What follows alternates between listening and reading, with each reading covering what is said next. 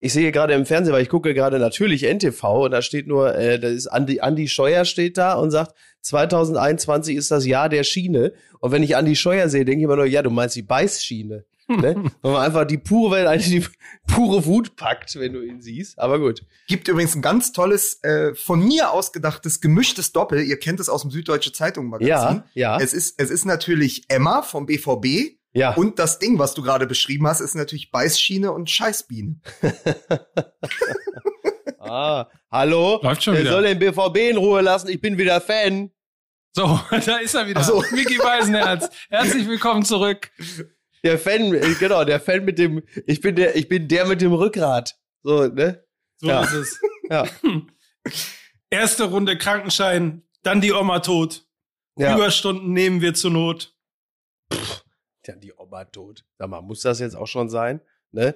Meine Oma ist übrigens äh, an dieser Stelle vielleicht auch nochmal, äh, um es mit den Worten von Boris Palmer zu sagen, testen, testen, testen. Wobei, wenn man in, in dieser Woche, wenn man sagt, um es mit den Worten von Boris Palmer zu sagen, muss man auch sehr vorsichtig sein.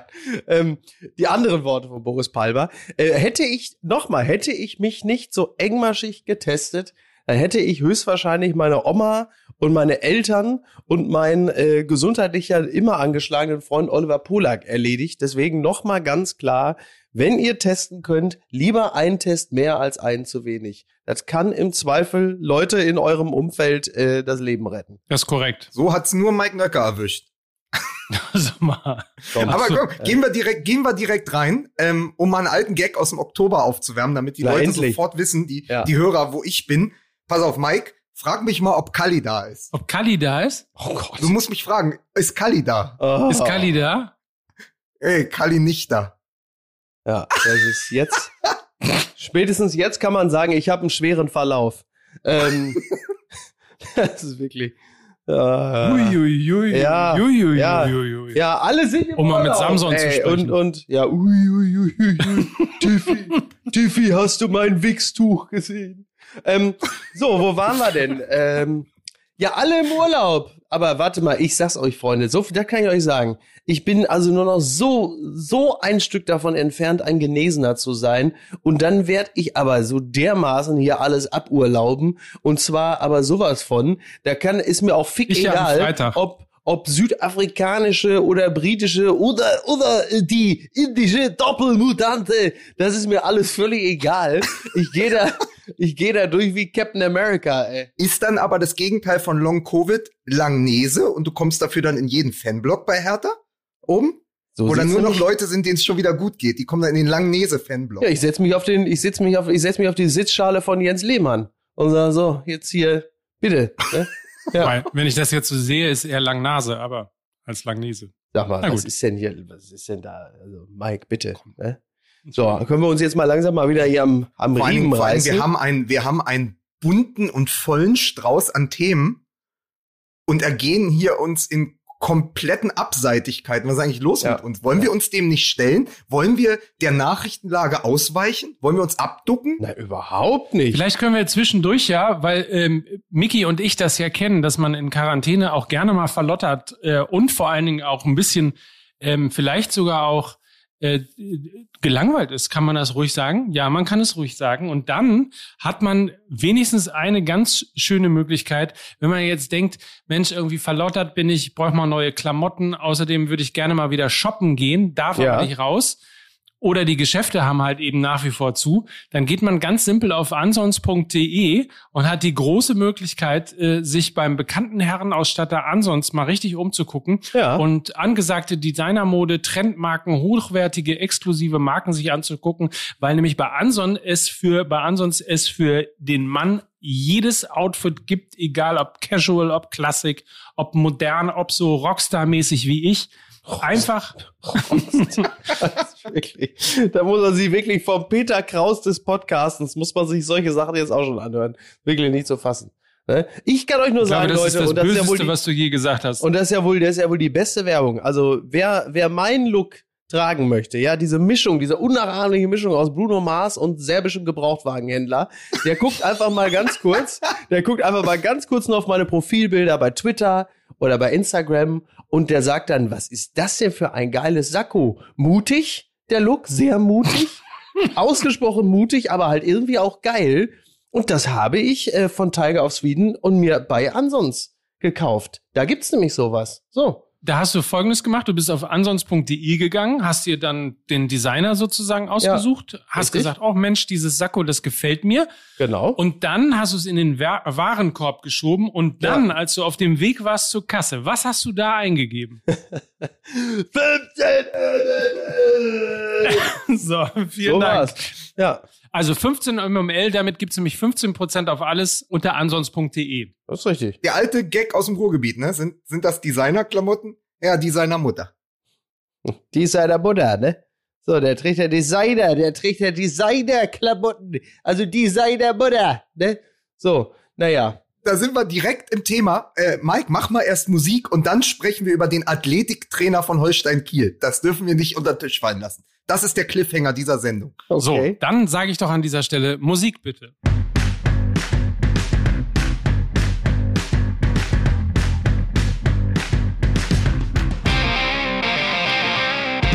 Und damit herzlich willkommen zu einer neuen Ausgabe Fußball MML Drama Baby Drama in der ersten, zweiten und dritten Liga. Wir werden heute über alles reden und zwar mit dem alten und neuen BVB-Fan. Hier ist Mickey Beisenherz. echte Liebe, Leute, echte Liebe. und der Mann, äh, der kurzzeitig drohte, zweitklassig äh, zu werden, wird für uns immer erstklassig bleiben. Hier ist Lukas Vogelsang. Hallo, aus Griechenland. Ich bin unterwegs, um die zukünftige Grabstelle von Otto Rehage zu finden. das ist schön. ja. Der wird aber jetzt noch in Bremen gebraucht. Hier ist der Mann. Er ist Mr. Daily von MML. Er hält den Laden noch immer zusammen. Und, wir werden es nachhören, er ist mit der, mittlerweile das echte Orakel von Selfie. Hier ist Mike Nöcker. Vielen Dank. Ja, da werde ich natürlich mich heute drin suhlen und laben und äh, werde euch eine lange Nase machen und all die Dinge, die dazugehören. Aber darüber reden wir natürlich gleich weil wir offensichtlich über den, was ich gar nicht wusste, aber machen wir doch gerne, über den Athletiktrainer von Holstein Kiel reden. Ja. Ja, nur ganz kurz. Ich, ich kenne den Mann gar nicht, aber ich bin begeistert. Ole Werner. Ja? Ja. Da war ja wieder so eine, weil so eine RTL.12 Frage letzte Woche. Wie heißt der Trainer von Holstein Kiel? Timo Werner? Ole Werner oder Banane? Oh, Banane.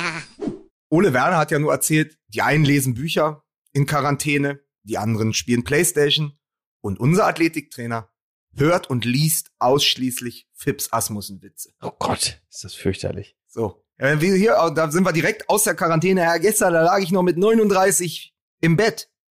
Ganz schön eng gewesen. Oh Gott, oh Gott, oh Gott. Ist das, das ist ganz furchtbar. Das nur mal, um mal reinzukommen. Oh Gott, oh Gott, oh Gott. Naja, gut, ja. Ich habe Mickey Beisenherz Bücher in der Quarantäne gelesen.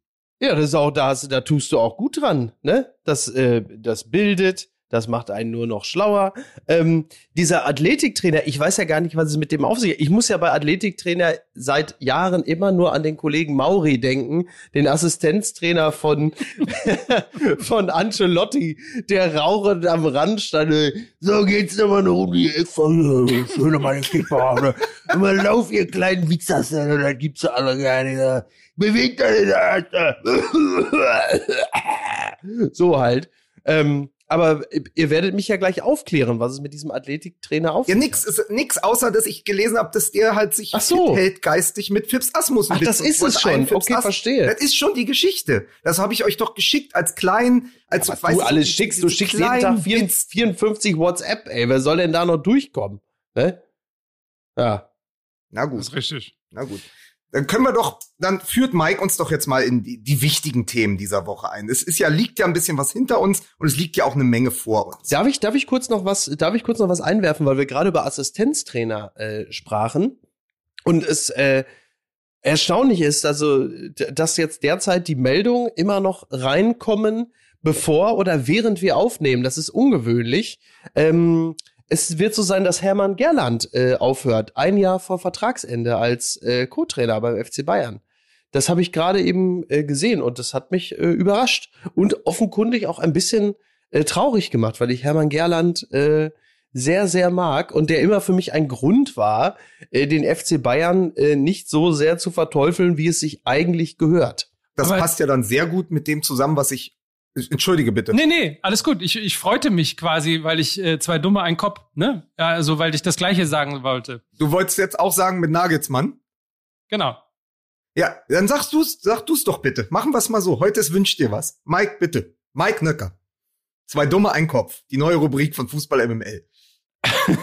ich wollte nur sagen, äh, übrigens, für den Fall, dass wir uns in dieser Folge ein bisschen durcheinander äh, reden, ähm, es ist halt so, dass wir alle an unterschiedlichen Orten mit unterschiedlicher Wi-Fi-Qualität sind. Deswegen ähm, rauscht das mal ein bisschen durcheinander. Habt in dieser Folge, Folge ein wenig Nachsicht. Aber ähm, wenn du gerade sagtest, Mickey Beisenherz, dass man jetzt einen Grund hat, äh, weil Hermann Gerland weg ist, äh, den FC Bayern ein bisschen weniger zu mögen, äh, dann ist Julian Nagelsmann ja tatsächlich irgendwie schickt sich an, schickt sich an, wirklich äh, auch wieder ähm, ja, dem Ganzen noch eine Kategorie draufzulegen, weil man doch feststellt, weil man doch feststellt, dass mit dem Verlieren, das hat er nicht so richtig gut drauf. Da ist er nicht so richtig souverän in Interviews, würde ich mal sagen. Man könnte auch sagen, er ist wirklich dann so ein verkrampfter Nerd, der äh, sich so ärgert, dass das, was er sich ausgetüftelt hat, Overthinking hat es, glaube ich, äh, Lukas äh, genannt, was er sich so genau. äh, ausgetüftelt hat, äh, dass das dann nicht funktioniert hat, dass er echt unangenehm ist in solchen Interviews. Ja, das ist zum Beispiel, das ist zum Beispiel der Grund, warum Lukas Podolski in Interviews auch nachspielen immer extrem sympathisch war, weil zum Beispiel das Phänomen des Overthinkings ihm eigentlich Zeit seiner Karriere relativ selten begegnet ist. Ja. Ähm, ja, Nagelsmann, äh, klar, also jemand, der so ambitioniert äh, und auch so fähig ist wie er, der Moment, wenn er realisiert, so nach 90 Minuten plus X, dass das einfach jetzt als Gelegenheit weg ist und unwiederbringlich futsch, das, äh, das, das nagt natürlich extrem an dir als Person und an manchen halt eben mehr als an anderen. Andere sagen, inshallah kannst nichts machen und bei ihm spielst du, spielst du im Kopf natürlich schon zum x-ten Male das Ganze wieder durch. Ähm, ich kann das schon verstehen, dass das, äh, dass das bitter ist. Ähm, ja. Er wird dann nach, direkt nach dem Finale vom Field Reporter gefragt, was er denn jetzt erwartet für sich und die Mannschaft im Endspurt der Liga, in den verbleibenden, da, da noch zwei verbleibenden Spielen. Da sagt er, ja, natürlich beide verlieren. Also er wird dann im klassischen Sinne patzig, was ja, ja äh, sowohl infantil als auch unsouverän rüberkommt. Und wo man dann denkt, da ist ja dann eben, also ist, die Jugend von Nagelsmann ist ja im Positiven, ist ja halt das größte Talent oder das größte Trainertalent im Weltfußball, dann ist es positiv. Aber schnell wird ihm das dann, finde ich, ähm, äh, reicht ihm das auch äh, zum Nachteil, naja, weil dann klar. wirkt er kindisch. Dann wirkt er eben doch wie der jüngste Trainer, der unsouverän auftritt, der eben dem dann noch was fehlt, um sozusagen so so ein bisschen, dem fehlt dann der innere Ottmar Hitzfeld. Also man, da würde ich dann sagen, lieber äh, Julian Nagelsmann ab und zu mal den roten Mantel in den Schrank hängen und dann den Trenchcoat überziehen. Der wärmt dann auch besser dich selbst und das Publikum. Absolut, ja, ja. Also ähm, er hatte dann jetzt nicht den inneren äh, Ottmar Hitzfeld, sondern vielleicht den äh, äußeren Jürgen Klopp, der ja auch seine unsympathischsten Momente immer dann äh, hatte und hat, äh, wenn äh, die Niederlage so an ihm nagt, dass er dann auch manchmal etwas äh, impulsiv ist. Wobei ich das bei Klopp immer noch etwas anders wahrgenommen habe als bei Nagelsmann. Aber ja, klar, total ich finde ja, die unsympathischen Momente sind, wenn Klopp mir in der Halbzeitpause bei Sky erzählt, äh, wie ich in Zukunft mein Vermögen handeln muss. Das sind die unsympathischen Momente. Wenn er in dieser extra für ihn aufgebaut, zusammengeschraubten Ikea-Küche steht und dann so leicht entrückt aus dem Fenster schaut, das ist der unsympathischste Klopp. Der zweitunsympathischste Klopp ist er, ist der, der sagt, never skim an Erdinger. Never skim an Erdinger. Das ist, das sind also Werbung und Jürgen Klopp, das ist zwar wichtig und natürlich funktioniert er als Werbeträger, aber ich finde den immer unsympathisch. Egal, ob er aus dem Fernseher zu den Leuten spricht, ob er direkt in die Kamera spricht und sagt, das ist wichtig, dass sie diesen Partner an ihrer Seite haben, wenn es um ihr Vermögen geht. Oder wenn er in dieser Bar sitzt, alle jubeln, dann sagt, stopp, never skim an Erding. Dann denke ich, ach, lass doch. Ja, vor allen Dingen, wenn du, vor allen Dingen, wenn du in dieser Küche nicht mehr genau ähm, äh, zu trennen weißt, was ist noch der Klarlack, weiß lackierte äh, Hänge-Einbauschrank und was ist das Gebiss? Ne? Spätestens dann ist natürlich, spätestens dann wird es ja auch für mich als User schwierig. Ne? Aber gut, äh, sei es drum. Kann man fast froh sein bei den vielen Werbungen, die er macht, dass er da nicht in der Küche steht und irgendwann sagt, umparken am Topf. Ich finde sowieso viele Werbung, viel Werbung machen, finde ich verwerflich. Das ist absolut korrekt. Ja. So, wir waren bei Julian Nagelsmann, der ähm, vielleicht auch das nochmal erwähnt, grund grundsätzlich ja ein grundsympathischer Typ ist, aber das mit dem Verlieren muss er, glaube ich, in der Tat noch. Nein. Okay. Ich wollte ich wollte gerade nochmal so eine, so, eine, so eine umarmende Brücke schlagen, aber Warum denn? Warum denn? Hä? Weil ich so bin. Das?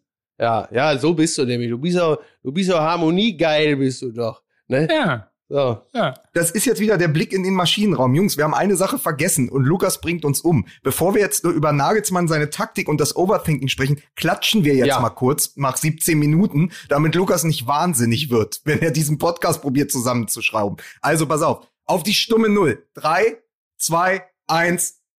Top. So. Sie hörten den einzigen Applaus, den Julian Nagelsmann in dieser Woche bekommt, hm. live bei Fußball MML. Also es ist ja Folgendes passiert. Wenn wir immer sprechen über Tuchel, ähm, Guardiola, das Champions League Finale und die Salzstreuer, da muss man ja eins sagen, auch Nagelsmann hat mit Guardiola etwas gemein, also vielleicht dem jüngeren Guardiola, dem vor, ja, oder dem FC Bayern Guardiola. Er macht folgenden Fehler. Vor den ganz wichtigen Spielen, egal ob es in der Liga gegen die Bayern geht oder gegen den BVB oder jetzt im Pokalfinale, er fängt an zu denken und dann rückt er von seinem eigentlichen System ab und dann spielt Leipzig ja. das erste Mal in der ganzen Saison nach einer wirklich herausragenden Pokalrunde, äh, nach einer Pokalspielzeit, wo sie, glaube ich, nur ein einziges Tor kassiert haben, nämlich gegen Werder Bremen äh, von Bittenkurt, stellt er alles auf den Kopf und spielt mit einer Doppelspitze. Und, ja. und keiner der Spieler weiß, was er da machen soll. Und deswegen steht es zu Recht für den BVB, der ja auch, der sensationell kombiniert hat, aber ja auch nicht überragend gespielt hat in der ersten Halbzeit, steht es dann eben ganz schnell 3 zu 0. Wenn deine Mannschaft plötzlich von dir als Trainer und deinen Ideen, die dir über Nacht aus Angst, was ja immer der falsche Ratgeber ist, gekommen sind. So, das ist doch, das ist doch, kann man der Mannschaft auch ansehen, weil sie ja eben, die Spieler eben keine Maschinen sind und er sich dann nachts aber noch irgendwie was im Fieberwahn zusammengedacht hat und dann gesagt, komm, wir spielen jetzt mal ganz anders. Wir ja, überraschen die Dortmunder, aber wir überraschen noch mehr uns selbst. Ja, genau. Das ist ja dieser innere äh, Anspruch, das Geniale äh, zu tun.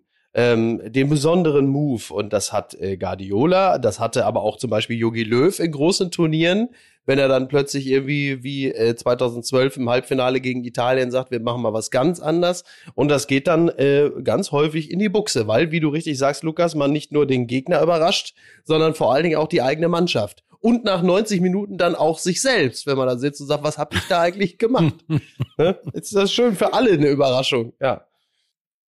Habe ich schon gesagt, dass wir heute unbedingt über Werder Bremen sprechen müssen? Ja.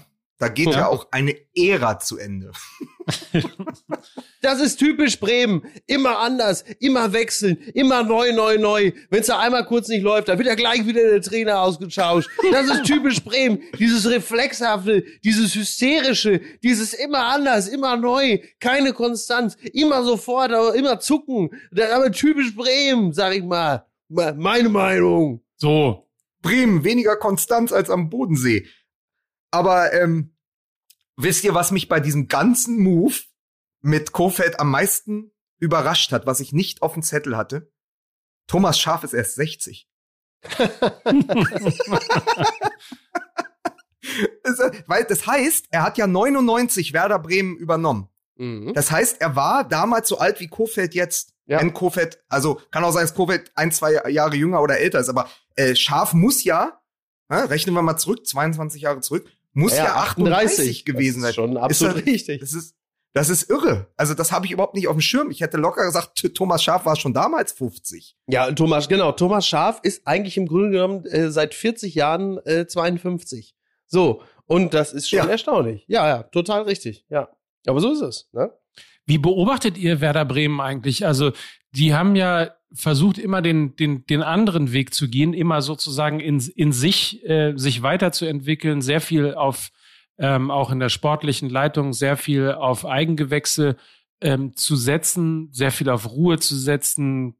Erinnert euch an Lemke damals, der ja auch ähm, immer nie jemand war, der irgendwie große Sprünge wollte und äh, auch nicht wollte, dass außer aus sozusagen dem, was man hat, äh, investiert wird, etc. etc. Jetzt steht der Verein da mit, äh, ich glaube, 50 Millionen Euro Schulden. Es muss eine Anleihe 25 Millionen sogar, ne? 75 Millionen sogar. Äh, es muss eine Anleihe äh, aufgelegt werden. Man erhofft sich 20 Millionen Euro, vielleicht sogar 30 Millionen, ähm, die dadurch erwirtschaftet werden. Ähm, und es muss im Grunde genommen jetzt mit Schulden, ähm, müssen quasi Schulden äh, gedeckt werden, um nicht insolvent, äh, in die Insolvenz zu gehen. Äh, und sportlich ist es natürlich irgendwie auch schon ähm, seit, seit Jahren der totale Verfall. Wie beobachtet ihr das? Beobachtet ihr das überhaupt oder ist das so ein Verein, der einfach glücklich, sich glücklich schätzen kann, dass er nicht sieben Zeitungen und fünf TV-Stationen in der Stadt hat? Also das bekommt einem Verein grundsätzlich erstmal sehr, sehr gut, wenn es nicht so viele TV-Stationen und Zeitungen gibt. Äh, siehe Köln. Ähm, das Ergebnis kann aber trotzdem dasselbe sein. Siehe äh, Köln. Ähm, also das, äh, das, das, naja, äh, ich kenne ja ehrlicherweise da eigentlich immer nur den Weser-Kurier. Äh, liebe Grüße an Anja Meier an dieser Stelle und äh, die Süker Kreiszeitung, die legendäre Süker. Lukas wedelt heftig Ach, mit den Armen. Er will uns etwas mitteilen. Ja, ich, Flipper, ich, ja, was willst du uns ich, sagen? Ich, da ist es wieder. Zwei dumme, ein Kopf. Die, ich wollte nämlich direkt sagen, Mike, aber die werden doch von der Süker Kreiszeitung eng beobachtet. Eng äh, und engmaschig. Ich glaube, es gibt fünf Redakteure bei der Süker Kreiszeitung, die nur auf Werder Bremen angesetzt ist. Und einer davon macht nur Thomas Schaf seit 22 Jahren. naja, aber bei, bei Bremen ist es halt so, äh, und, und ich bin ja nun kein Werder Bremen äh, Ultra, so von daher beobachte ich das natürlich aus der gesunden Halbdistanz.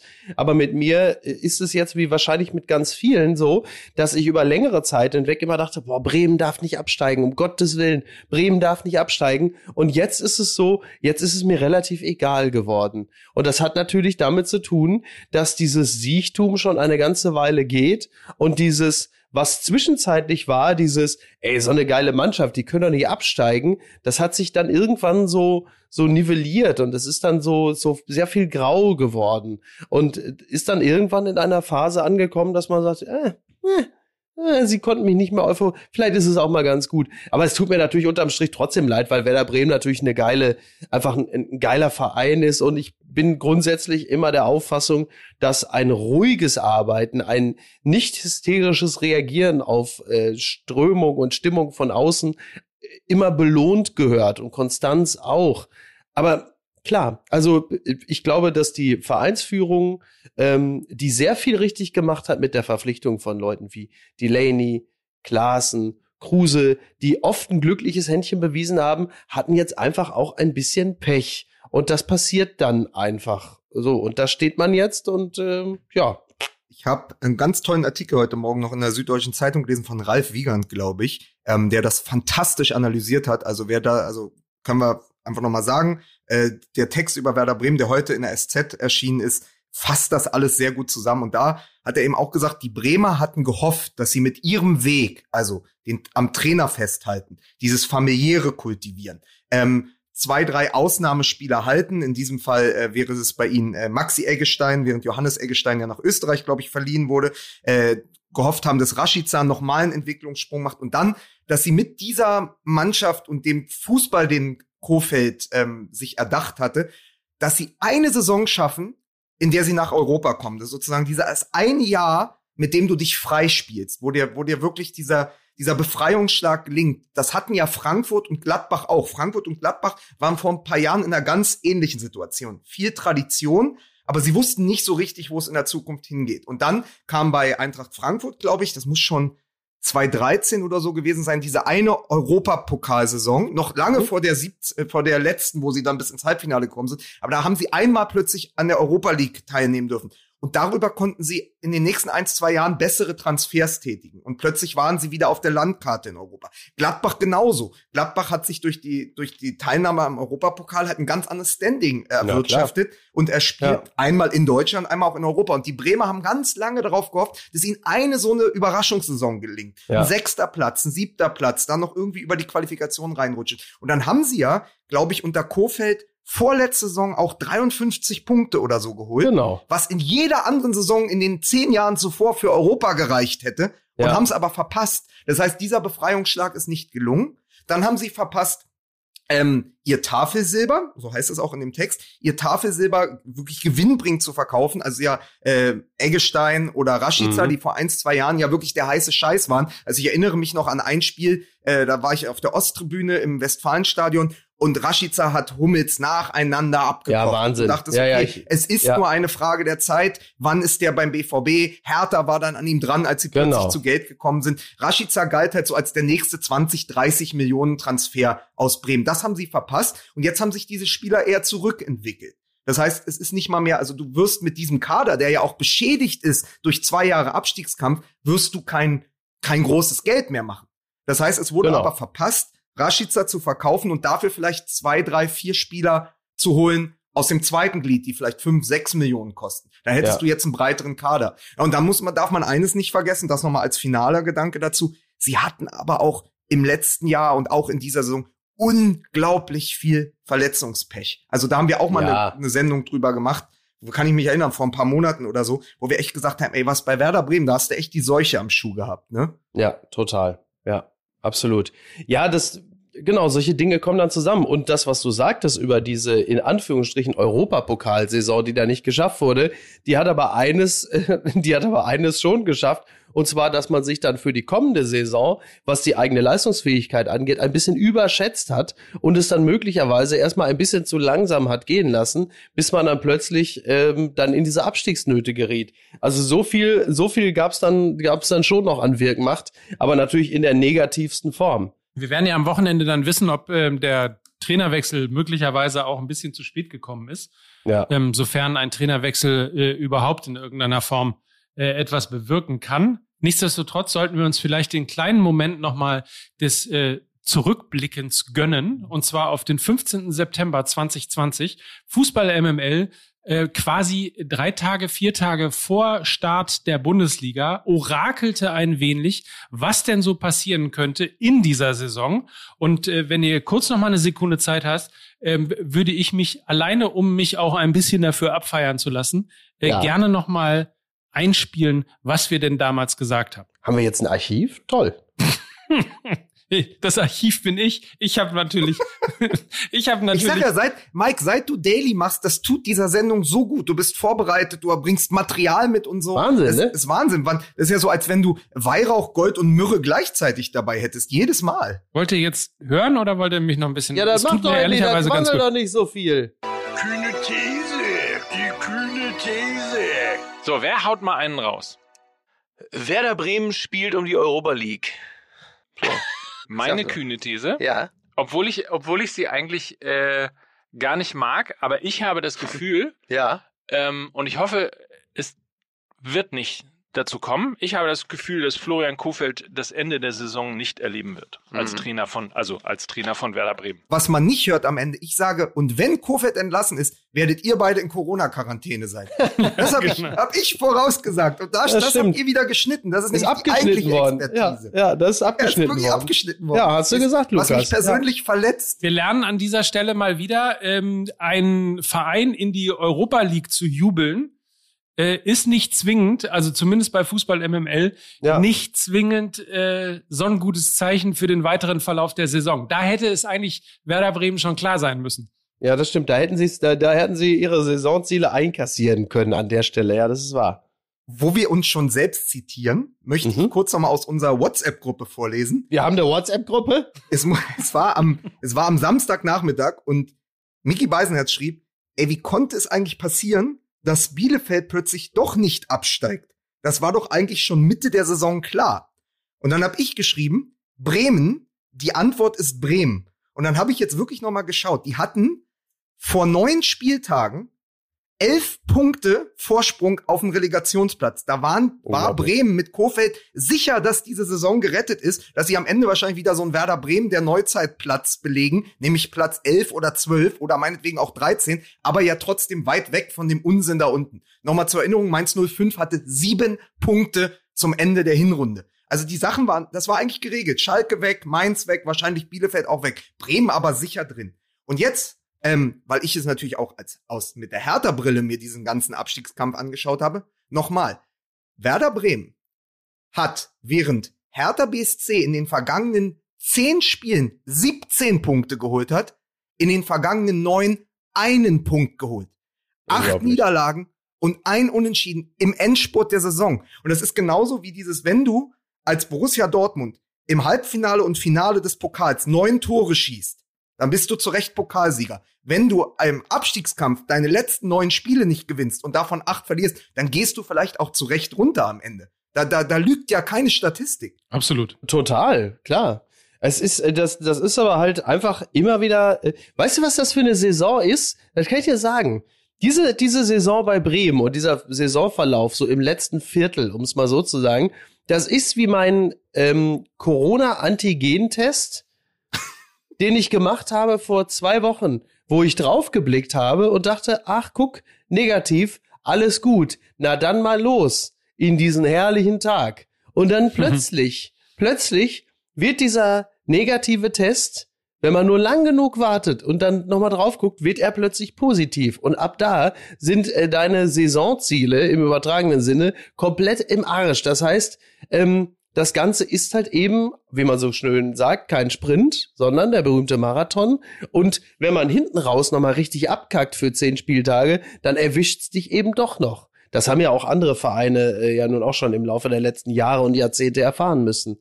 Bitter halt. Die Analogie ist ja auch deshalb so wunderschön, weil es sowohl beim Antigen-Schnelltest als auch im Abstiegskampf darauf ankommt, am Ende überm Strich zu stehen. genau.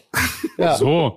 Ja. Aber vielleicht an dieser, äh, in dieser äh, kleinen Phase nochmal äh, Props an CT8, der als äh, Redaktionsmitglied quasi von Fußball MML das nochmal zusammengetragen hat, auch auf Twitter. Und die Zahlen sind dann wirklich ehrlicherweise total erschütternd. Ähm, man hat ein Gefühl dafür gehabt, dass es irgendwie nicht so richtig gelaufen ist, aber wenn man eben sieht, äh, die letzten neun Spieltage holt Mainz 18 Punkte, was es übrigens noch nie gegeben hat in der Bundesliga. Es hat noch nie äh, jemand äh, so weit hinten gestanden äh, und dann noch die, den Klassenerhalt äh, tatsächlich erreicht. Also 18 Punkte äh, von Mainz, 14 von Hertha, 13 und das beantwortet deine Frage, Miki Beisenherz, 13 von Arminia Bielefeld. Ähm, und dann gibt's eben einen Punkt von, von Bremen in den letzten neun Spielen, sechs von Schalke und acht von Köln. Ja, unglaublich. Echt. Also mit Mainz, das muss man ja wirklich echt sagen, das ist ja eine, eine, eine kleine Sensation, die halt einfach nur deshalb nicht so wahrgenommen wurde, weil es halt eben dann doch auch nur Mainz ist. Aber äh, das, das ist ja, das ist ja ein Endspurt, den haben wir zuletzt erlebt von Wolfsburg, als sie 2009 Meister geworden sind, dass man hinten raus noch so performt. Also krass, wirklich. Und natürlich total verdient. Ich möchte da aber noch mal einen blau-weißen Zwischen- äh, und einen Einwurf wagen. Ja. Hertha BSC ist ja wie Holstein Kiel in die Quarantäne gegangen. Und alle haben gesagt, jetzt werden den Laufbänder und und Spinningräder nach Hause geliefert. Aber diese Mannschaft, die ja ohnehin schon keine war, sonst wäre ja Labadia auch nicht gescheitert, wo man gesagt ja. hat, okay, das sind herausragende Einzelspieler, aber die funktionieren im Kollektiv einfach nicht. Dann kommen ja. die aus der Quarantäne und verlieren kein einziges Spiel und holen nochmal Hertha BSC hat in den letzten zehn Spielen ein, eine einzige Partie verloren gegen Borussia Dortmund mit 2 zu 0. Sonst haben sie viermal gewonnen und fünf unentschieden und haben kaum noch Gegentore kassiert. Auch das ist etwas, ja, natürlich bin ich da voreingenommen als Hertha-Fan. Ich hätte das aber selbst nicht zu träumen gewagt. Und ich bin sehr, sehr froh, dass auch Sie die Klasse gehalten haben an diesem Wochenende, wo Augsburg plötzlich sicher ist, wo Mainz ja. plötzlich sicher ist. Aber Hertha hat es halt auch geschafft. Eben auch mit einem Endspurt, den man so vor drei Monaten sich nicht besser hätte ausdenken können, den ich aber auch nicht vermutet hätte, dass das klappen könnte. Ja, total. Ja, aber bei, bei Hertha war es dann wirklich, wie so ein Paartherapeut sagt, ihr müsst vielleicht mal ein bisschen Zeit getrennt voneinander verbringen, um mal wieder zu wissen, was ihr aneinander habt. Und im Falle von, äh, im Falle der Hertha hat das gut funktioniert. Das hat dem Team offensichtlich gut getan. Ähm, good for ja, them, wie man so schön sagt. Vielleicht haben sie sich aber auch einfach gut ernährt und haben auf corodrogerie.de ja, jetzt gut. Ich möchte an dieser Stelle nur mal wieder ganz deutlich sagen, ich werde, wenn wir diesen Podcast beendet haben, dann werde ich in die Küche gehen, dann werde ich erstmal die gefrorenen Bananenscheiben, die ich mir, also man muss ja für so eine Acai-Bowle, muss man ja Banane klein schneiden und Abend vorher ins Eisfach tun. Und dann kommt das in den Mixer und dann kommen die guten Koro-Produkte da rein. Das Acai-Pulver kommt da rein, die Chiasamen, die Goji-Beeren kommen da rein. Ne, dann kommt dann, dann noch das Mandelmus was da reinkommt. So. Und das, äh, die Hafermilch. Und ähm, das wird also ganz hervorragend schmecken. Nee, Mandelmilch war es, um Gottes Willen. Um Gottes Leute, was hätte ich da fast erzählt?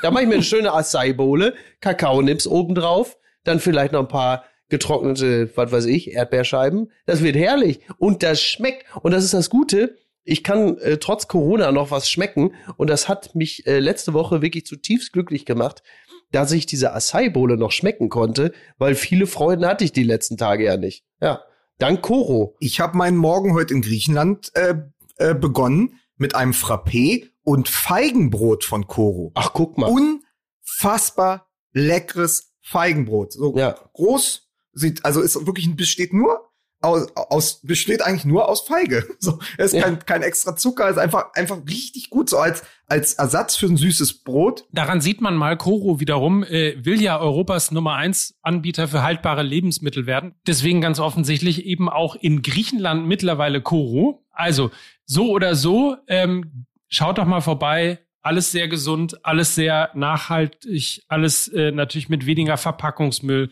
durch Ja. Großverpackungen, faire Preise, Ja. ähm, Qualität, die bezahlbar ist und äh, letztlich auch alles, was, ähm, glaube ich, sehr transparent auch, Mickey, ähm, dann eben kommuniziert wird. Also man hat, glaube ich, ein ganz gutes Gefühl, wenn man auf coro.de geht, also corodrogerie.de, um äh, dann mit dem Gutscheincode MML 5% Rabatt auf alle Artikel zu bekommen. Ja, man muss fairerweise sagen, weil du gerade vom guten Gefühl gesprochen hast, äh, wenn man eine äh, ähm, Online, ähm, ein Online-Handel ist für gesunde Produkte und der Name des Ladens beginnt mit Koro, muss ich fairerweise sagen, es gab günstigere Zeiten, um äh, irgendwie im Internet für sich zu werben, aber wenn man es aushält und weiterhört, dann biegt dieser ganze Laden noch in die richtige Richtung ab, wenn man sagt, also Koro, äh, Drogerie, dann sagt man, ah, das ist das Gute, das Gesunde, das wollen alle. Wenn ich das so höre, Acai, Pulver und hast du nicht gesehen und Bananenscheiben, dann bist du, Mickey Beisenherz, bist du ja auch sehr Corona.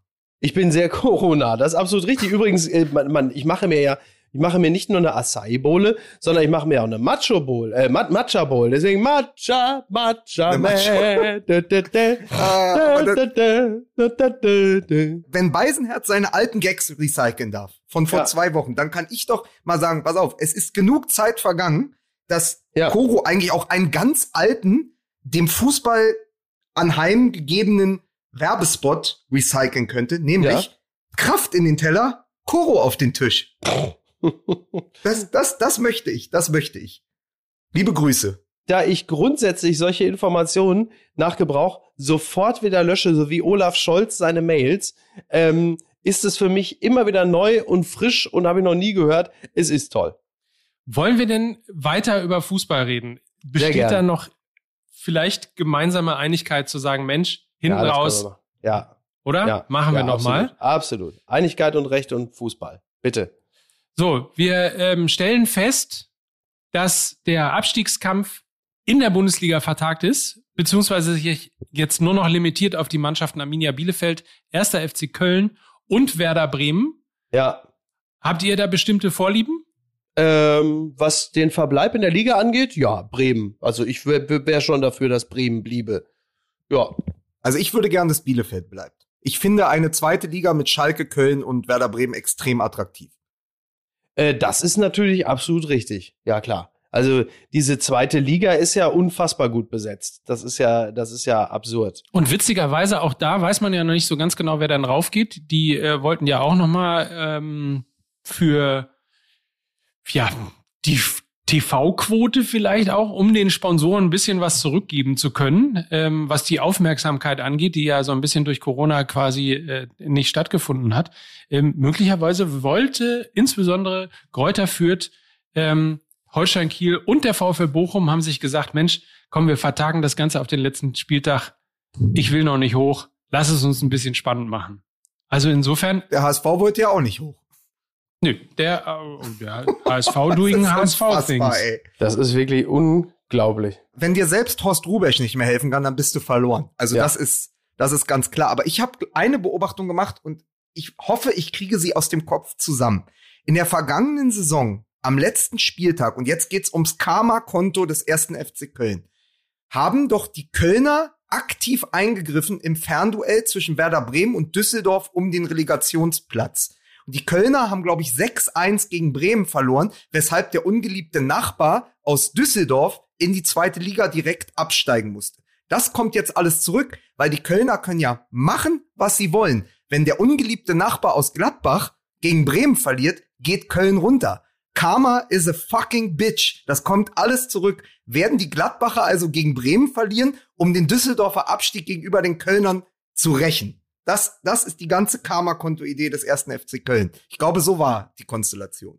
Ich denke ja. Tatsächlich hatte ja der erste FC Köln gefühlt dann aber doch die besten Karten. Sie müssen nur das Heimspiel gegen Schalke gewinnen, während Bremen ja zu Hause, das gerade gesagt, gegen Mönchengladbach spielen, äh, die ja sich noch qualifizieren können für hier dieses Konföderation, also für die, also für die dritte Liga in Europa quasi. Ja. Ähm, und äh, Arminia Bielefeld spielt in Stuttgart.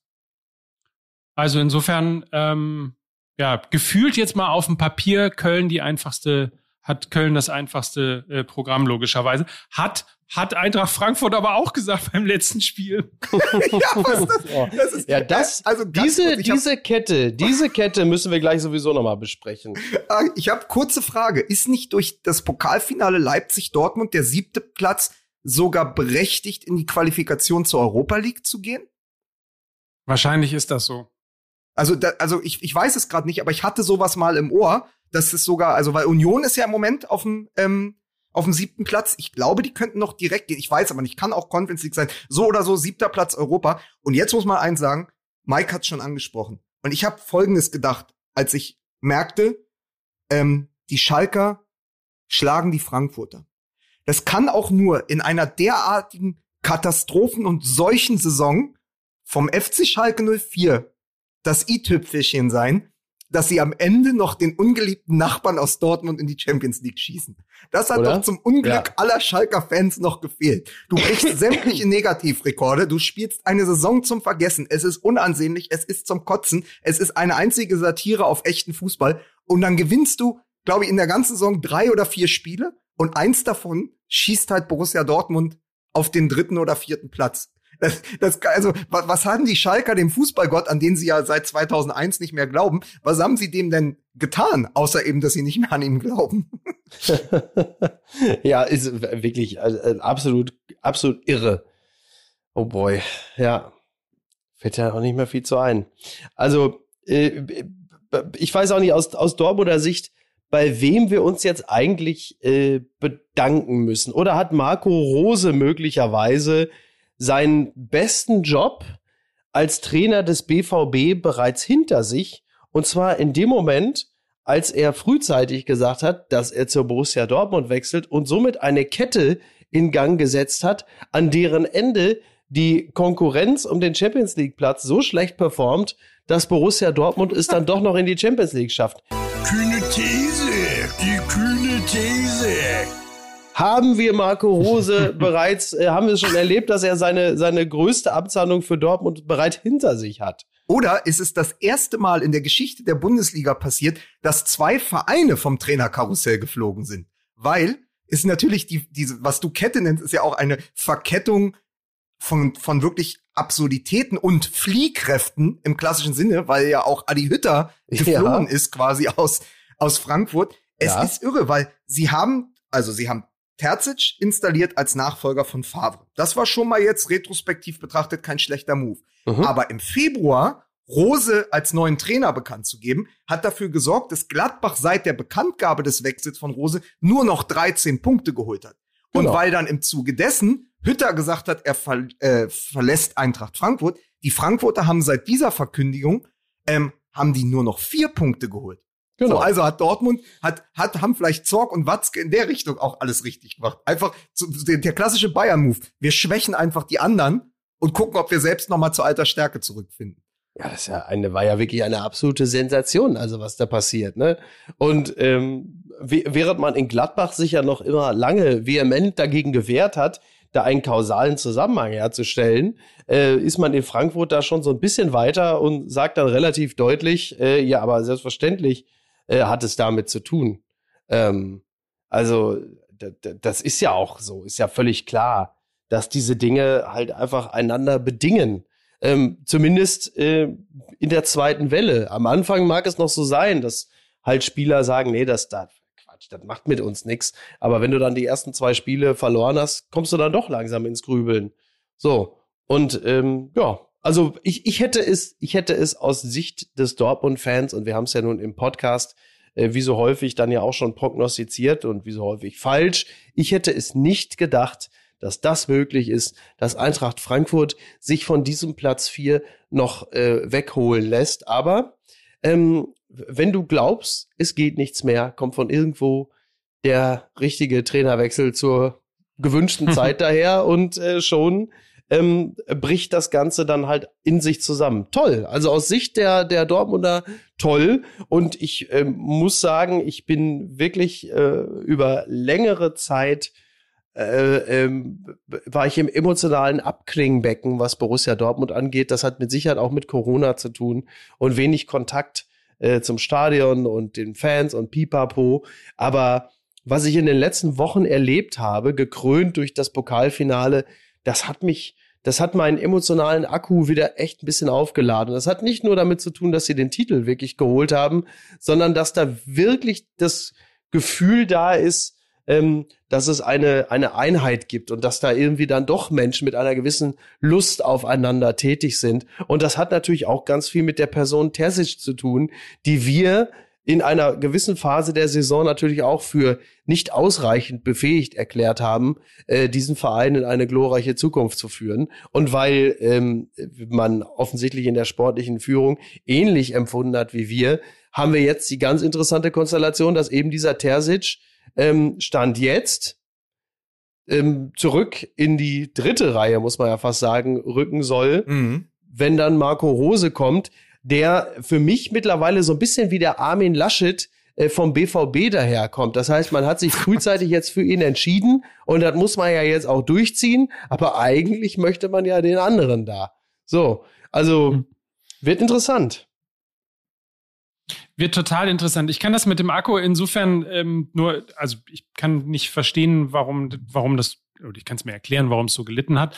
Äh, aber was ja was ich verstehen kann, ist, dass er wieder aufgeladen wird, insbesondere ja durch äh, jemanden wie Terzic, weil der halt ja auch, und das wurde dann ja beim äh, nach dem Pokalsieg dann auch nochmal klar und durch alle sozialen Medien genudelt, ähm, weil du da so ein bisschen das Gefühl hast, das ist so im, im, im Amerikanischen wäre es vom Tellerwäscher zum Millionär die Geschichte. Im, ja. im, im Deutschen oder im, im, im, im BVB-Dasein ist es halt vom Fan zum Pokalsiegermacher, also ja. mit den Bildern, wie er selber in der Fankurve gestanden hat, 2012. So ein bisschen wie Großkreuz damals, ne? Der ja auch von der von der Süd quasi auf den Platz gekommen ist. Oder in wie Klose damals auch, ne? Klose, der noch als Bub äh, in Laudern da äh, da auf den Rängen stand. Ja, genau. Dann, ne? Ja. Ja. Also da, jedenfalls tolle Bilder und natürlich auch Bilder, die vor allen Dingen irgendwie total zu Borussia Dortmund dann am Ende des, des Tages dann passen. Es ist doch auch jetzt so nach dem, nach dem Rauswurf von Kofeld, dann hast du, glaube ich, mit Dardai und Terzic auch gerade nur noch zwei Trainer, die echte Fans ihres Vereins sind. Also die wirklich sagen, hier und nicht woanders. Und ich glaube deswegen, das ist auch ein Teil äh, dieser Erzählung, dass er sich auch eingliedern wird und das vielleicht sogar möchte, weil er ein Vereinssoldat ist. Also der ist einfach durch und durch schwarz-gelb. Der ist, der ist, der ist groß geworden äh, als Fan von von Chapuisat. Der ist jetzt der Trainer. Dann geht er halt wieder ins zweite Glied, aber kann halt bei Borussia Dortmund bleiben, seinem Herzensverein und das gehört er dann zu. Also ich, ich denke viel öfter, ähm, will man als Trainer dann nicht oder will man als Mensch nicht da sein, wo man sich wohlfühlt, bevor man irgendwo anders hingeht? Beispiel wäre jetzt Köln oder Hertha oder, oder irgendein anderer Verein gewesen oder Bremen, wo man da sagt, okay, hier kann ich zwar als Cheftrainer reüssieren, aber was soll ich da, wenn ich mich weder mit der Stadt noch mit dem Verein identifizieren kann? Dann hinterlasse ich ja sozusagen die Familie und werde vielleicht aber draußen im Land, draußen in der Welt überhaupt nicht glücklich. Also vielleicht ist das auch für ihn einfach eine, eine Entscheidung, dass er sagt, pass auf, ich habe doch hier mein Glück und dann arbeite ich erstmal unter Rose und vielleicht passt das aber einfach besser zu mir, weil ich ja, ich ja hier bei Borussia Dortmund, in Dortmund sein möchte. Ja. Tja, wir werden es, wir werden es sehen. Womöglich äh, ist es auch so, dass, ach, das ist alles doch, ich, ich weiß, was ich gerade sagen wollte. Das ist alles hochspekulativ. Na, das ist ja mal was ganz Neues hier. Das ist ja mal wirklich was ganz Neues. Bevor der Gedanke verloren geht, man muss Borussia Dortmund nochmal danken und ich glaube, das gehört auch Teil zu dieser Identität, dass man einmal in dieser Saison, also das hat so alles, alles ist darauf hinausgelaufen in den letzten Wochen, aber nach diesem Pokalsieg endlich mal wieder ehrliche Bilder naiver Freude.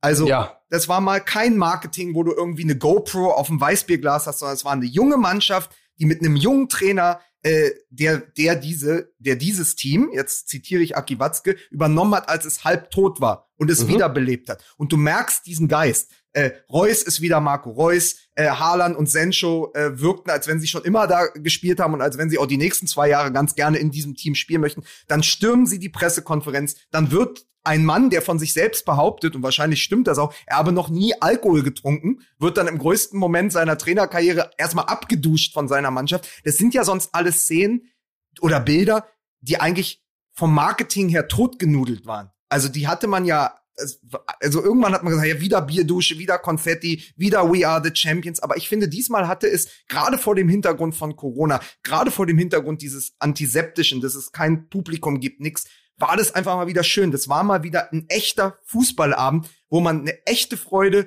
von den Spielern und vom Trainer und von dem ganzen Verein gemerkt hat. Und auch dafür bin ich Borussia Dortmund äh, an diesem Pokalabend sehr, sehr dankbar gewesen. Ja, absolut. Es war halt einfach ähm, aus vielerlei Gründen schön zu sehen. Du hast natürlich ähm, äh, vieles macht sich für mich auch fest an der Person Lukas Piszczek, der ähm, ähm, auch wieder eine super Saison gespielt hat. Äh, Gerade jetzt so im, Legend, im letzten Legend, Saisonviertel. Legende. Genau, und dann dieses, dieses Zusammenspiel mit Erling Haaland, der dann sagt, hier, Legend, Legende, der Mann. Und es war einfach, war einfach toll zu sehen, dass da, da merkst du halt schon, dass das Fußball in seinen besten Momenten dann doch ein bisschen mehr ist als nur Vertragsverhandlungen, äh, Ablösesummen und äh, irgendwelche Hashtags von äh, PR-Agenturen. Das hat wahnsinnig gut getan, äh, das zu sehen. Das hat mir, das war, das war sehr, sehr schön. Ja. Als Lukas Piszczek als Stürmer zu Hertha BSC kam, da hat er ja angefangen. Er war bei uns rechts außen, Ja, ja. beziehungsweise Mittelstürmer unter Favre. 2009 war Erling Haaland acht. das ist einfach, man muss sich das ab und zu mal einfach ins Bewusstsein rufen. Lukas Piszczek ist so alt wie ich, 35. Und er hat noch mal verlängert und hat gesagt, er will sich mit einem Titel verabschieden. Ja. Und das war ja eigentlich absurd. Also gerade in dieser ganzen Gemengelage, wie es Borussia Dortmund damals auch ging, die Mannschaft, man wusste nicht genau, wo es hingeht. Und jetzt haben sie einen Pokal gewonnen und Piszczek geht und dann kommt dieser ehemals Achtjährige, der jetzt Ja. 20 ist und gefühlt drei Köpfe größer und feiert ihn ab in, äh, in, diesem, in diesem kurzen Interview mit der ARD. Ja. Das meine Ja. ich mit diesem Moment. Das war ja, da war ja nichts gespielt. Da war nichts orchestriert. Das folgte keinem Drehbuch. Das war einfach nur ehrliche Ekstase. Genau. Und, und diese Huldigung auch, wie der weinende Pisscheck dann hochgeworfen wird von seinen Mannschaftskameraden. Ich finde, sowas hat gefehlt. Also so, das sind so diese Momente, die haben einfach in den letzten, die sind in den letzten Wochen, Monaten und vielleicht im ganzen letzten Jahr einfach zu kurz gekommen. Und das wird bei mir auch haften bleiben. Mit einem anderen Bild, das mich sehr, sehr positiv für die Zukunft stimmt. Klammer auf, Klammer zu, sollten Sancho und Haaland bleiben. Wenn zukünftig das Duell Bayern München Borussia Dortmund auf Haaland gegen Upamecano hinausläuft, hat Borussia Dortmund gute Chancen, mal wieder eine gute Rolle im Titelkampf zu spielen. Alter Also- Vater, ey, Ja. Wahnsinn. Wie hat, ey, das ist Upamecano, der wechselt zu den Bayern und Haaland lässt ihn an sich abprallen und dann im Strafraum und dann legt er den mit links ins lange Eck. Ich dachte, Das das, war so, als wenn die gegen Dortmund 2 gespielt haben. Ja, das war So, wirklich, also das war Dortmund wirklich gegen Dortmund beeindruckend. Das war, das war wirklich beeindruckend. Also da, da stimmte wirklich alles. Äh, die Schnelligkeit, die Technik, die Wucht, das war ja letzten Endes das Entscheidende, einfach den, den Ball den, zu nehmen, da den Spieler also so einfach abzuschütteln und dann noch die Zeit zu finden, zu sagen, ach guck mal, ich stehe jetzt hier gerade so ein bisschen rechts vorm Tor, ah, ich leg mir den nochmal auf links und schlänz ihn dann rein. Also ähm, das war, das war fantastisch. Und ähm, was, was, die, also zwei Dinge ganz kurz, was die Personalie Sancho oder und oder Haaland angeht. Ich glaube, dass Sancho gehen wird. Ähm, ich denke, der wird nach England gehen. Das ist meine Vermutung. Da wird Manchester United noch mal richtig Geld in die Hand nehmen. Am Ende werden es dann vielleicht wirklich so 100 Millionen sein. Und ähm, Mhm. das andere, der äh, großartige Marco Seifert, an dieser Stelle liebe Grüße, hat, äh, weil wir ja unter uns sind, die kühne These äh, geäußert, dass es ja sein kann, oder nein, er hat nicht gesagt, dass es sein kann, aber wie wäre es denn, wenn ähm, Marco Rose seinerseits sagt, Leute, ich spüre ja auch, wie die Stimmung hier ist. Ich trete meinerseits äh, von dieser Verpflichtung zurück. äh, das macht hier keinen Sinn zu kommen. Ähm, das halte ich für nicht realistisch. Aber eine interessante, äh, ein interessanter Gedanke war es doch noch interessant genug, Alles um ihn zumindest zu äußern. ja, genau. Das ist doch auch Das reine ist dieser eine spekulative Moment bei Fußball MML. Ne? So. Ja. Ja. Vielleicht wollen wir an dieser Stelle nochmal, wir müssen natürlich, das machen wir auch gleich noch, glaube ich, einmal ganz kurz zumindest über Robert Lewandowski reden. Ja, natürlich. Ne? Aber wir müssen, wenn wir schon bei Borussia Dortmund sind, übrigens äh, den Satz, den ich gerade noch äh, erwähnen wollte, durch den Pokalsieg hat man mal äh, als Fan, als Außen, auch als außenstehender Fan, ein Gefühl dafür bekommen, wie ähm, emotional es doch sein kann, wenn mal jemand anderes als Bayern München Titel gewinnt. Das Ja. äh, war, glaube ich, nochmal so ein ganz guter äh, Indikator dafür, äh, auch für hoffentlich irgendwie die nächsten Jahre. Aber zurück ähm, zum Thema äh, Borussia Dortmund. Der Bundestrainer, der Stand jetzt äh, Jogi Löw heißt, Ja. äh, wird in dieser Ja. Woche wird in dieser Woche seinen Kader für die EM bekannt geben, seinen vorläufigen Kader. Ähm, ich glaube, wir sind uns alle einig, ähm, wenn er den Namen Marco Reus nicht auf dem Zettel stehen hat, dann ist ihm nicht Könnte zu man helfen. fast denken, er wäre gar kein guter Trainer. Ja, lustigerweise vor ein paar vor ein paar Wochen wären wir aber auch nicht auf den Gedanken gekommen, den Namen Marco Reus zu fordern. Ähm, aber äh, jetzt ähm, halte ich das auch für eine äh, sehr gute Idee. Ja. Vor allen Dingen, also, ich weiß ja nicht, welchen Narren Yogi Löw immer noch an Julian Draxler gefressen hat. Ja, das, also, das muss doch nach dieser Saison oder zumindest dem Saisonendspurt, äh, der, der uns ja gezeigt hat, dass Marco Reus das erste Mal, und ich hoffe, es bleibt so, fit und in Form ist vor einem großen Turnier. Also beides kommt zusammen. Da musst du ja diese Planstelle, wenn du sagst, du nimmst einen zusätzlichen Offensiven mit, weil er hat ja drei Plätze mehr. So, diese drei Plätze könnte er, weil es ohnehin sein letztes Turnier ist, einfach an Müller, Hummels und Reus vergeben. Und niemand würde sagen, ach, wieso denn das? Und alle würden sagen, das entspricht aber auch der derzeitigen Form und den jüngsten Eindrücken, die wir haben von diesen Spielern. Nimm die mit. Lass doch aber mal jemanden wie Julian Draxler zu Hause, verdammte Scheiße. So. Ja. Ja, ja. Ja, also, also äh, Draxler ist ja sowieso immer so eine ganz interessante Personalie, weil man sich schon immer noch fragt, äh, wieso eigentlich? Also wa- was? Also diesen, diesen Kollegen Draxler begleitet immer ein ganz großes Wa- Warum? So. Ähm, ich glaube auch tatsächlich, dass die Chancen von Draxler gar nicht so groß sind. Ich könnte mir wirklich gut vorstellen, dass er diesmal äh, es nicht in den Kader schaffen wird. Die Frage, die ich mir stelle, weil wir so die ganze Saison auf ihn draufgekloppt haben, wie irre, ähm, hat Julian Brandt durch seine wirklich, der heißt auch Julian, oder spinne ich jetzt? Ja, Julian Nein, der Brandt heißt heißt Julian. Ru- Julian Brandt Ja, ja, heißt genau. Julian, nicht äh, Rüdiger Brandt. Ne? Nee, nee, So, das ist da. Danke, Mickey Beisenherz. sehr gerne. Äh, helfe, Nein, aber. Julian Brandt hat ja durch seine, finde ich, echt genialischen Kurzeinsätze, die er jetzt hatte. Oder wenn Ja. er dann reinkam in den letzten Wochen, der hat ja plötzlich angefangen zu performen. Also auch Ja. vor dem einen Sancho-Tor, dieser sensationelle, ähm, also das war im Spiel, na, vergangene Woche hat er ja diesen Querpass gespielt, so Ja. aus dem Fußgelenk und da dachtest du, Mann, der kann echt alles am Ball. Ja, der, so ist, der ist wirklich genial, aber es ist halt einfach, So. äh, aber halt eben zu selten. Das ist halt das Problem. Naja, die Frage, die Frage ist, es gibt ja einen großen Wermutstropfen. Und das ist wiederum das Gute an diesem 26-Mann-Kader. Er muss Goretzka mitnehmen, aber Goretzka wird sozusagen äh, der Schweinsteiger äh, respektive Kedira von 2014. Also man Mhm. nimmt angeschlagene Topspieler und Leistungsträger mit und wartet, dass sie im Verlauf des Turniers fit werden äh, und dann eingreifen können. Vielleicht im letzten Gruppenspiel, vielleicht in einem möglichen Achtel- oder Viertelfinale. Das heißt, der große Wermutstropfen ist ja, dass Goretzka sich verletzt hat und auf jeden Fall den Auftakt verpassen wird. Und dann ist die Frage, ob du nicht Julian Brandt eben für zentrale Mittelfeldpositionen mitnehmen musst und solltest. Mhm. So. Ja. Aber ich, bin- ich bin gespannt, wen würdet ihr denn auf keinen Fall mitnehmen? Von denen, Da haben wir ja gesagt, den, Draxler. die so, ja. ja, gut. Aber sonst fällt mir auch nicht ein. Also 26 Mann ist ja auch eine ganze Menge. Ich bin mal gespannt, ähm, da die Gladbacher ja eh sich abwenden, gerade vom DFB, wie viel Gladbacher mitkommen. Also nimmt er, äh, nimmt er nur Neuhaus mit oder auch, Hofmann? wie heißt der? Stindel. Hä?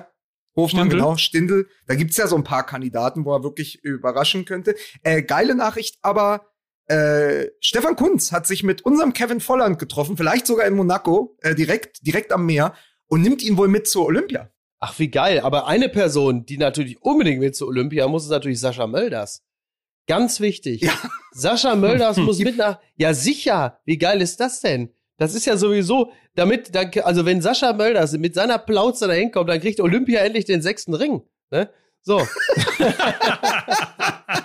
ich bin tot, nein, ich finde Sascha, Sascha Mölders richtig geiler Typ. Ich liebe Sascha Mölders äh, seit seiner Augsburger Zeit, weil Augsburg für uns Älteren, die ja auch schon seit zehn Jahren jetzt in der Bundesliga sind, Augsburg bedeutete früher immer, dass Augsburg zur Hinrunde total schlimm performt hat und eigentlich schon abgestiegen war. Und in der Rückrunde haben sie dann immer wieder so eine geile Aufholjagd gestartet und dann hat der dicke Möllers sich da immer irgendwie reingewuchtet und ein Tor nach dem anderen geschossen und am Ende war Augsburg dann immer wieder weiter Bundesligist. Das ist Sascha Mölders für mich immer gewesen. Jetzt mittlerweile ist er ja im Grunde genommen eine, äh, wie sagt man so schön, Kultfigur ähm, und zwar auch, also in jedweder Hinsicht ähm, äh, bei 1860 München. Und nicht so ein Kult, wie sie es bei Sport 1 hochjatzen, wenn sie dann schreiben so, äh, Doppelpass gestern, Hans Meyer rastet aus, das Interview jetzt schon Kult. Nee, das entscheidet man nicht selbst, ob irgendwas Kult ist und auch nicht am nächsten Tag. Kult muss wachsen. Und das ist äh, Ja. bei Sascha Mölders ist, kann man einfach sagen, von innen heraus der Kult dann auch gewachsen. Und Ja, es auch, ist auch nach außen hin, wenn man sich, also wenn man sich den Hosenbund ansieht, auch nach außen hin. Ja. Es ist einfach eine großartige Überleitung, weil Sascha Mölders ist nur drei Jahre älter als Robert Lewandowski. Was mich zu ähm, dem tollen Zitat von Christoph Kner bringt. Äh, Lewandowski ist ein Ausnahmestürmer, weil er auch die Ausnahme von der Regel ist, dass eigentlich im heutigen Profifußball oder sowieso im, im Spitzensport eigentlich ab 30 sich, man sich so langsam dem Karriereende zuneigt. Also der Verlauf der Karriere neigt sich so dem Ende zu. Es ist dann eigentlich so mit 32, 33 gerade auch Stürmer und so. Da ist die Verschleißerscheinung so groß, die Wehwehchen kommen, dass einfach die Fitness, Fitness auch gelitten hat und dass man dann sagt, okay, man macht nur eins, zwei Jahre. Lewandowski ist ja mit seinen 40 Toren jetzt besser denn je und irgendwie auch der wirklich viel, viel bessere Spieler geworden in den letzten zwei, drei Jahren. Also der hat seit 30 ja noch mal ein bis zwei Schippen draufgelegt, oder wie siehst du das? Ja, genau so. Wir haben ja in der, ich glaube, in der letzten oder in der vorletzten Folge schon darüber gesprochen, dass er so ein bisschen körperlich auch so wie Cristiano Ronaldo ist. Ne? Auf der einen Seite eben sehr diszipliniert, was seinen Körper angeht und was seine Fitness angeht und eben auch was seine Trainingsleistung angeht. Und man bei ihm auch das Gefühl hat, ähm, so wie bei Ronaldo ja auch, dass er im Prinzip nicht, nicht älter wird. Also insofern ist er, glaube ich, so ein bisschen Ibrahimovic, äh, Ronaldo und Lewandowski scheinen in irgendeiner Art und Weise möglicherweise äh, die gemeinsame Mutter äh, gehabt zu haben, ohne dass sie jeweils davon äh, wussten. Ja, die, die, die, können auf Tour gehen. Die gehen irgendwann auf Tour. Das sind nämlich die drei 8-Pack-Lachse, die einfach Ja. richtig geil aussehen und ab 30 kontinuierlich besser werden. Also ich Aber das ist finde doch auch, wie bei mir. Nicht nur, das weil er ist doch wie bei mir. Das, ich bin doch auch, seitdem ich 30 bin, sehe ich doch einfach von Jahr zu Jahr immer geiler aus und werde immer fitter. So. Ja, aber Ja. ey, pass auf, ich sag dazu nix.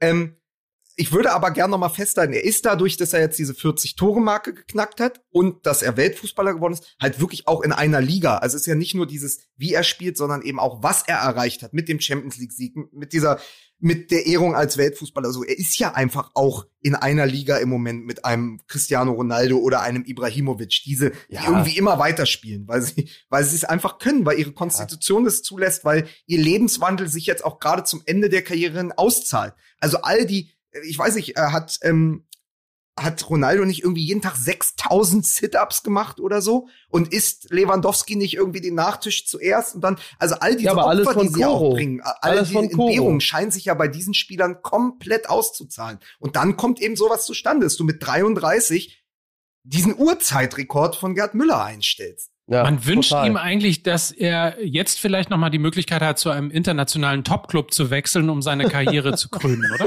Also bitte. Also, also, aber es, äh, also es man gibt wünscht ja, ihm eigentlich nicht, dass er unter Nagelsmann spielt, der ja, der, der ja, also man sagt ja immer, Lewandowski ist eine Maschine, aber Nagelsmann sieht Spieler nur als Maschinen. Und ich glaube, das könnte trotzdem zu einem Problem werden. Also da bin ich ganz gespannt, wie die Lewandowski-Nagelsmann-Geschichte sich entblättert. Ähm, Und ansonsten aber kurze Beobachtung und als sozusagen mal als Rückgriff auf die Folge von vor einer Woche. Ich habe doch noch gesagt, wie geil das wäre, wenn er im nächsten Spiel einfach sein 40. Tor macht und dann das Trikot auszieht, die fünfte gelbe bekommt und dann einfach gesperrt ist fürs letzte Spiel. Und jetzt hat er aber was sehr Lewandowski-mäßiges gemacht. Er hat ja diesen Forever Gerd-Gruß unter Ja. dem Trikot gehabt. Ja. Und er hat das ja nur leicht gelupft. So, dass es genau, es war genau so hoch, dass man es lesen konnte, aber dass es eben keine gelbe Karte gab. Wie geil wäre das gewesen, wenn er wirklich das Trikot ausgezogen hätte und darunter Forever Gerd und gesagt hätte, hier, Forever Gerd 40-40, wir belassen es dabei, ich setze mich auf die Bank im nächsten Ja, aber, aber Lukas, aber Lukas, auch, das ist natürlich auch Spekulation, ne? Ja, ja, ja. Naja, ähm, Hingegen ist aber Robert Lewandowski dann bei Sky gefragt worden, was denn passieren würde, wenn er gegen Augsburg in der 90. Minute beim letzten Spiel einen äh, Elfmeter zugesprochen bekäme, äh, was er dann machen würde. Und äh, die Antwort von Robert Lewandows- Lewandowski äh, war, dann trete ich an.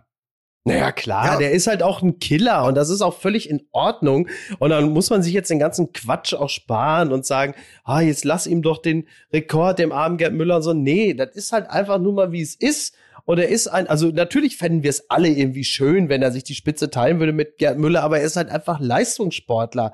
So, der ist Leistungssportler, der ist Spitzensportler und wir mit unserer Bierwampe, die wir am Tresen sitzen, wir stellen uns das natürlich so romantisch vor und sagen, ja, aber wäre doch schön, Mann, der ist halt einfach Athlet. Natürlich will er den Weltrekord in Anführungsstrichen und das ist auch sein gutes Recht anzutreten und jede Gelegenheit zu nutzen, die sich bietet. Unter anderem halt eben auch diese acht Elfmeter, Tore, die ihm diesen Status mit ermöglicht haben. Klammer auf, Gerd Müller hat ja nie ein Elfmeter-Tor erzielt in seinen 40 ähm, äh, äh, Toren, aber dazu sei auch angemerkt, Gerd Müller war, wenn ich mich nicht irre, während dieser Saison, in der er 40 Tore erzielt hat, auch nicht verletzt. Ähm, Robert Lewandowski hat ja auch einige Spiele verpasst, verletzungsbedingt, und ist trotzdem jetzt bei diesen 40 Toren. Äh, ja, er hat auch eine fantastische Mannschaft, die ihm zuarbeitet, ist richtig. Die hatte Gerd Müller allerdings damals auch.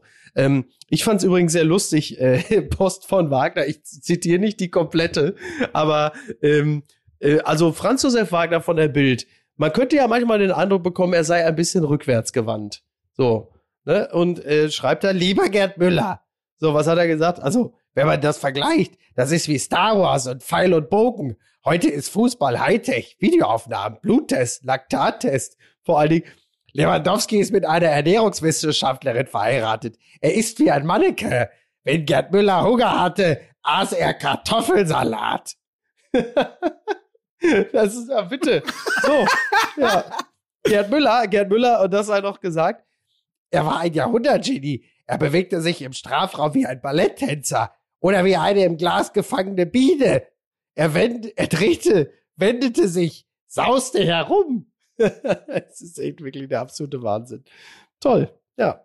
Naja. Mir ist heute Morgen etwas aufgefallen, äh, weil es ja diesen, natürlich gab es, egal auf, ob auf Spiegel Online oder bei der Süddeutschen in der Zeit, überall wurden die beiden verglichen.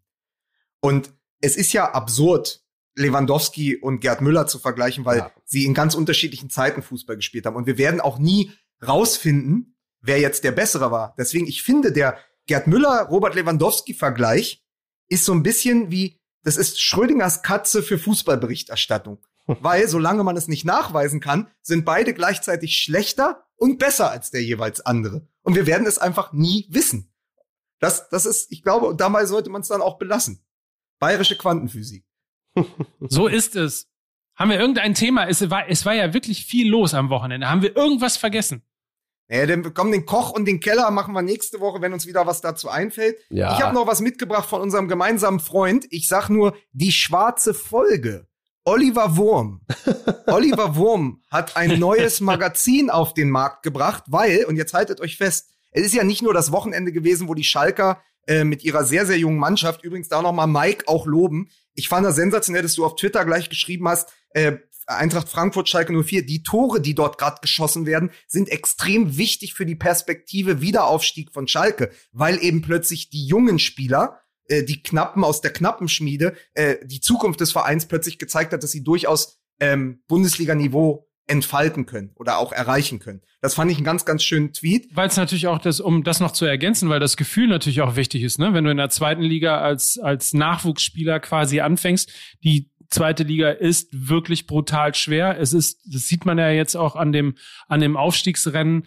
Ähm, es, es ist eine, eine eine dreckige Liga, in der du bestehen musst. Und wenn du halt mit dem Selbstbewusstsein eines, eines Bundesliga-Torschützen dann eben auch äh, diese Saison anfängst in der zweiten Liga, dann hilft es dir eben möglicherweise halt diesen kleinen einen Tick ähm, eben dann selbstbewusster zu sein, als du es möglicherweise ohne wärst. So. Und es war das Wochenende, wo die Schalker Borussia Dortmund in die Champions League geschossen haben. Aber übermorgen, vor 20 Jahren, waren die vier Minuten im Mai. 19.